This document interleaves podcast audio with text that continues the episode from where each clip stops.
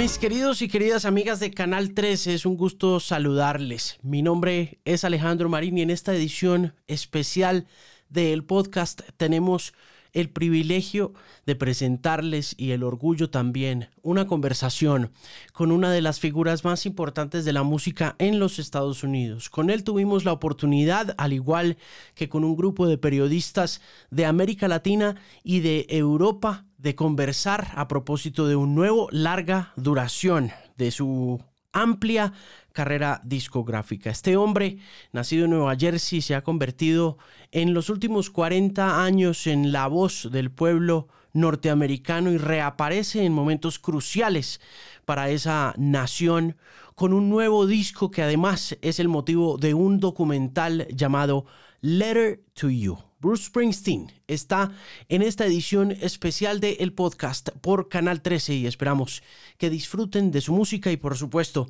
de su testimonio a la hora de grabar este álbum. Vamos a comenzar esta conversación con el jefe, con The Boss, Bruce Springsteen, hablando un poco de la razón por la cual se lleva a cabo este nuevo larga duración, el motivo y la inspiración detrás de este nuevo disco que al parecer es eh, en una esquina de Broadway, en la ciudad de Nueva York, donde estaba hace más o menos un año trabajando en un musical que comienza esta historia de su álbum Letter to You. Aquí está Bruce Springsteen en el podcast.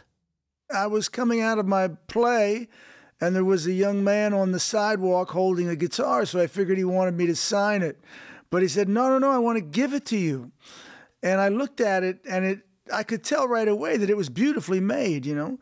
So I, I, brought it home and I looked at it and and it played beautifully. It sounded gorgeous, and the wood in it it had a variety of different types of wood that really was it was a real piece of, of craftsmanship. And so I left it in my living room, and uh, when I started to feel the urge to write. I just picked it up because it was such an easy play, you know. And most of the songs came pouring out of it. So I owe a debt to whoever that young man is or wherever he is. But uh, instruments have power in and of themselves. Guitars are inspirational and they do hold songs within them. So it's, it's wonderful to discover them. Seguimos hablando con The Boss, Bruce Springsteen, en esta nueva edición del podcast por Canal 13. Mi nombre es Alejandro Marín y es un gusto acompañarles y continuamos conversando sobre este nuevo larga duración titulado Letter to You. Queremos preguntarle al Boss qué lo inspiró para hacer este nuevo álbum. I had a close friend of mine from my very first band who was uh, very, very ill. And I had a few weeks to live, and I I went and I visited him down south where he lived, and he was the last surviving member of my very first band besides myself. So when he passed away, it left just me. And it was a very strange feeling, sort of thinking back to your youth and all of those people who meant so much to me at that time uh, all being gone. And so that started to, I wrote a song called Last Man Standing. And once, once I wrote that, the dam broke and all the other songs followed in about, in about, oh, seven or 10 days. And so that was, that was uh, on that guitar that the kid gave me. Este es el podcast por Canal 13 y un saludo muy especial si apenas está llegando a la sintonía. Quiero invitarlo a que se quede con nosotros porque tenemos una conversación privada y muy especial con Bruce Springsteen, una de las figuras más importantes de la música estadounidense. Él comenzó su carrera por allá en 1964-65, como creo que comenzaron todos los grandes músicos de la segunda mitad del siglo XX y muy probablemente motivado por aquella legendaria presentación de los Beatles en el programa de televisión de Ed Sullivan, que dicen que fue el catalizador para que muchos adolescentes como él comenzaran a tocar guitarra y a aprender de rock and roll, un género que durante esa segunda mitad fue crucial en nuestra manera de entender a las juventudes de finales del siglo XX, pero hablemos un poco con Bruce Springsteen sobre no solamente la motivación para tocar canciones, sino cómo ve él el cambio y las transformaciones del género rock and roll en los últimos 40, 45 años que ha estado vigente. Su nuevo álbum se llama Letter to You, lo estamos presentando aquí en Canal 3 en esta edición especial del podcast, al igual que algunas de sus canciones más importantes y representativas y emblemáticas. Y en esta ocasión, Springsteen se refiere a la transformación del rock and roll en estos últimos 40 años, desde que comenzó por allá en Asbury Park, en Nueva Jersey, con un disco y con una banda llamada The Castiles, que hace parte de la inspiración de este nuevo álbum. Aquí está Bruce Springsteen en el podcast. There were no 25, 30 year old guys playing rock and roll music.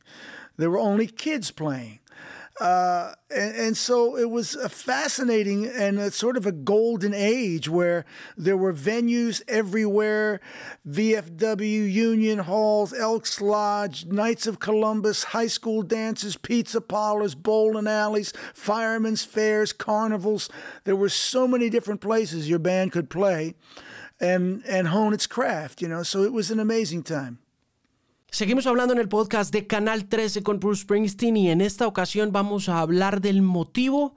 Ya hablamos del motivo, de las razones y de la forma como Bruce Springsteen llega a estas nuevas canciones y a estos nuevos discos incluidos en Letter to You. Pero en esta ocasión vamos a hablar del concepto detrás de este disco que tiene muchas anécdotas y tiene muchos cuentos que vamos a contar en la noche de hoy, pero partamos de la base que este es el primer disco en la carrera de Bruce Springsteen que está dedicado a la música misma, desde el tema lírico, desde el tema conceptual, desde el tema de las letras. Las letras están dedicadas a la música en sí misma, pero dejemos que sea él, Bruce Springsteen, en Canal 13 y en el podcast, que nos cuente por qué decidió que este álbum fuera sobre rock and roll. I chose that as my subject, the music itself. You know, it's it's about rock and roll. It's about being in a band uh, over a, over over your lifetime. So it, it encompasses me reflecting on my first band with with with all my with the early members from 1965 and reflecting on the band, of course, the E Street Band that I've been in now for the past 45 years. So, uh, but uh, yeah, the subject is is the music itself and the world that we've created with our fans. Seguimos hablando con Bruce Springsteen en el podcast de Canal 13 y en esta ocasión vamos a hablar de The E Street Band, el grupo de Bruce Springsteen con el que él comenzó. Bueno, no necesariamente comenzó porque él comenzó con The Castiles, como nos lo contaba anteriormente en otra parte de la entrevista, pero fue la E Street Band la que se hizo famosa, una familia entrañable de músicos que lo ha acompañado incluso hasta la desaparición de algunos de los integrantes más importantes, como Danny Federici y como Clarence Clemons en los últimos 10 años. La E Street Band, podemos decir, desde esa perspectiva familiar que compone el legado de Bruce Springsteen, quien además de ser el líder, se siente un poco como el papá o como el hermano de todo este grupo de músicos en los que también milita su esposa. Y creo que no hay Bruce Springsteen sin la E Street Band y por supuesto no hay E Street Band sin Bruce Springsteen. Por lo que en este nuevo álbum, en esta grabación Letter to You, reúne a esos hermanos entrañables de la música para grabar ese nuevo disco y le preguntamos qué se siente volver a grabar con la E Street Band en esta edición de El Podcast por Canal 13.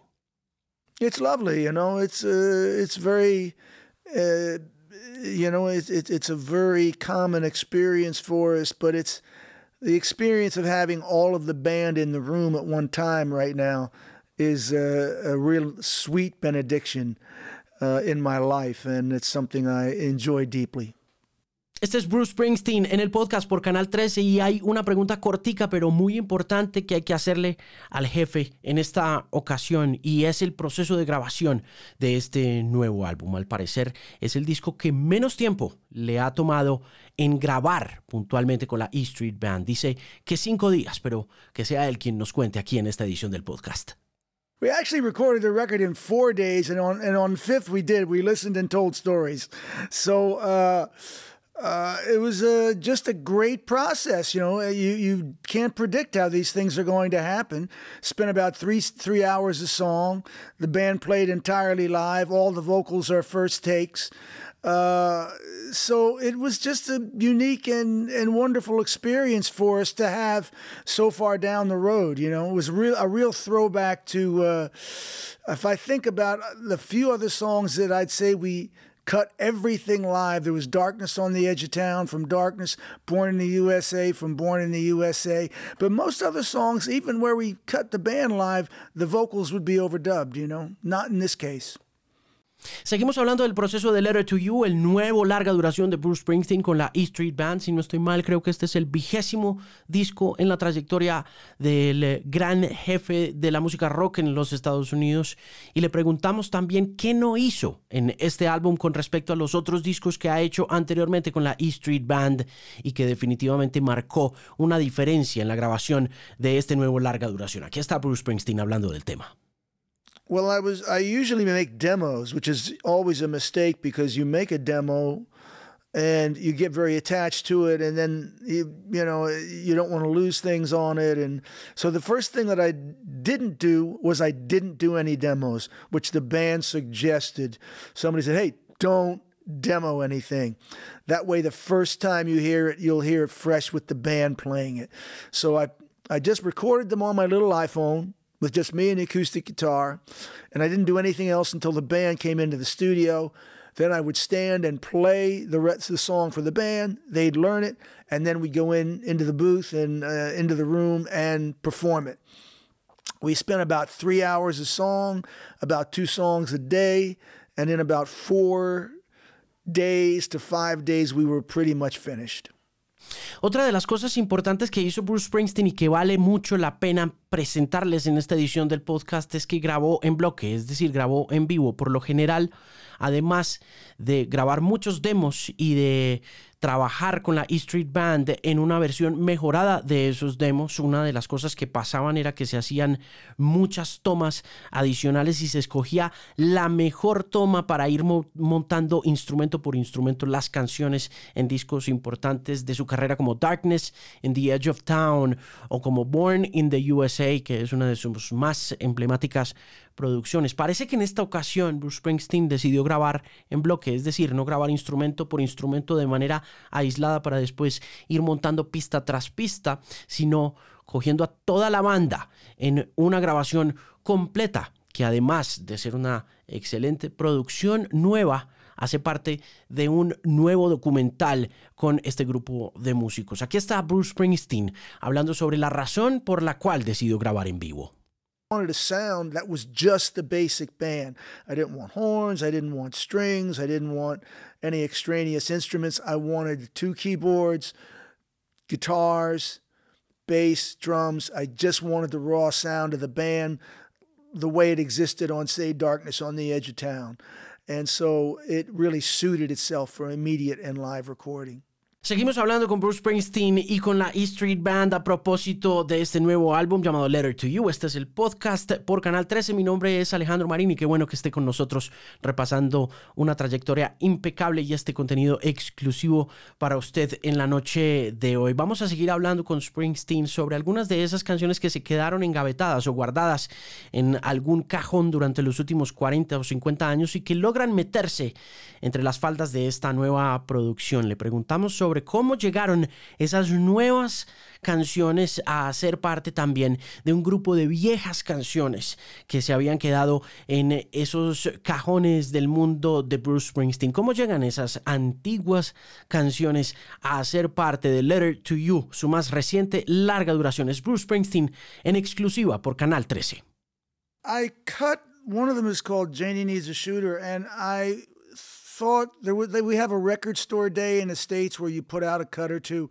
So I said, "Gee, that was an interesting song," and and I just cut it for that day. But once we were done with it, it sounded so good. I said, "No, this is the beginning of of an album." And so then it made me think, well, I might have another one or two that I'd be interested in in hearing the band interpret. And so I found this If I Were the Priest. Like I said, it was one of the first songs I auditioned with. And then there's another song called Song for Orphans, which was just kind of hanging around and a favorite of mine. So uh, they just kind of happened by accident, but but uh, it was a lot of fun to to sing in the mind of your 22 year old self with your older voice. You know, it was it was quite a treat. Una de las canciones importantes que hace parte de Letter to You, el nuevo larga duración de Bruce Springsteen, se llama The House of a Thousand Guitars y tiene una historia fascinante que contar sobre el tema, sobre todo sobre el poderoso título que acompaña a esta canción. Aquí está Bruce Springsteen en exclusiva por el podcast en Canal 13.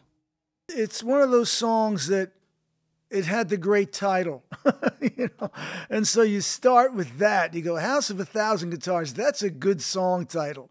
Now, what am I going to say about it? You know, and so I sort of said, well, this is the, I'm going to write a song about the world that I've created with my fans and with my band.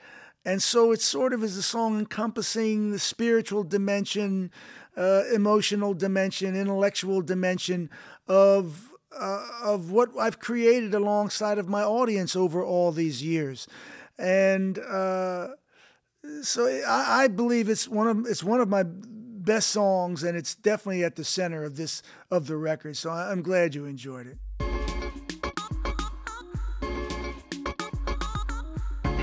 The unusual thing about rock bands.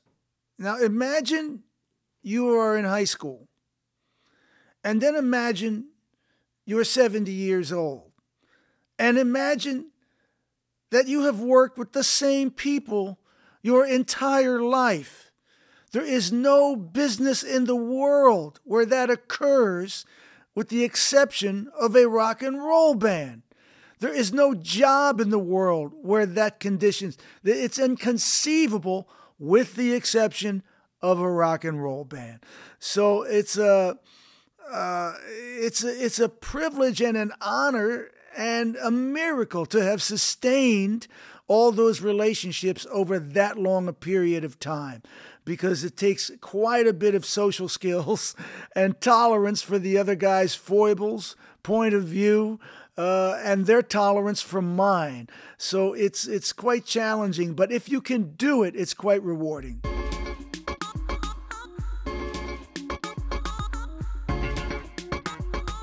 Not really, but it was the, what it is. I regret not filming when I was younger.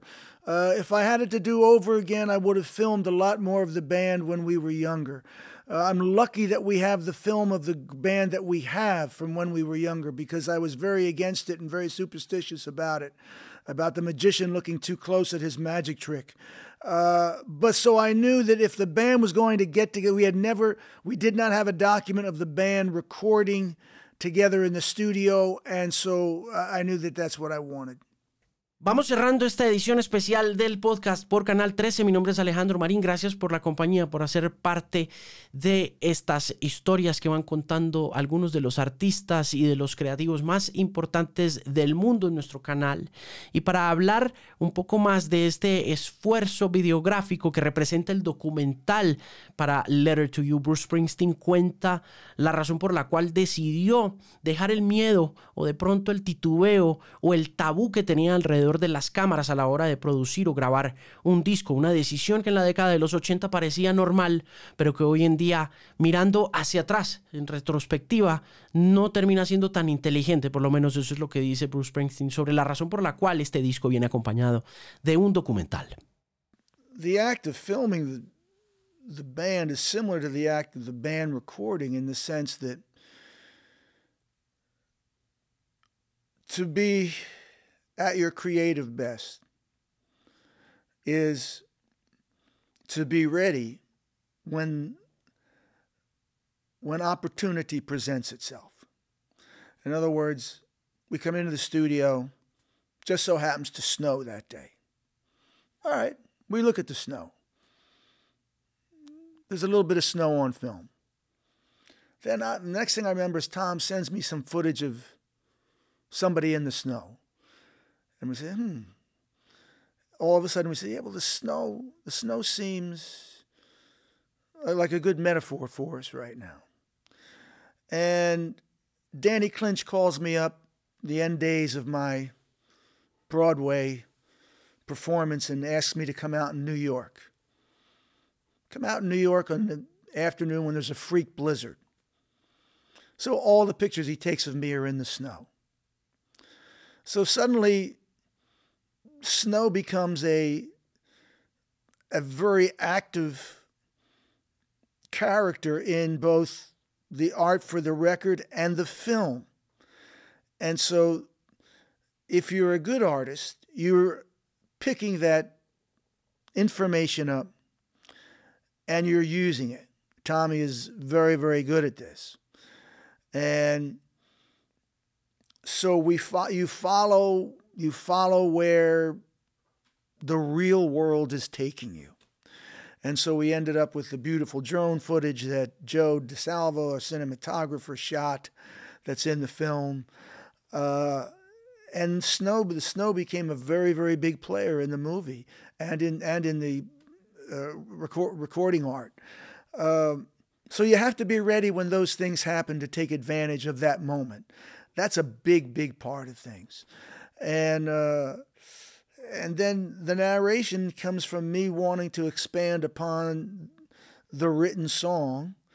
And it was a template that we worked out on Western Stars, where there was a, a song and then a piece of a meditative piece of spoken word piece about the general the, the the the subtext of that piece of music and we followed that in and we followed that and expanded upon it in this film and Tom and I have just Tom is really really good at what this what I give him he just makes gold out of it. If I send him a voiceover, if I send him a piece of music, of, of theme music, uh, you know, and then he puts it to image, we're just have been really, really good at doing that together. So it's been a blessing of a partnership.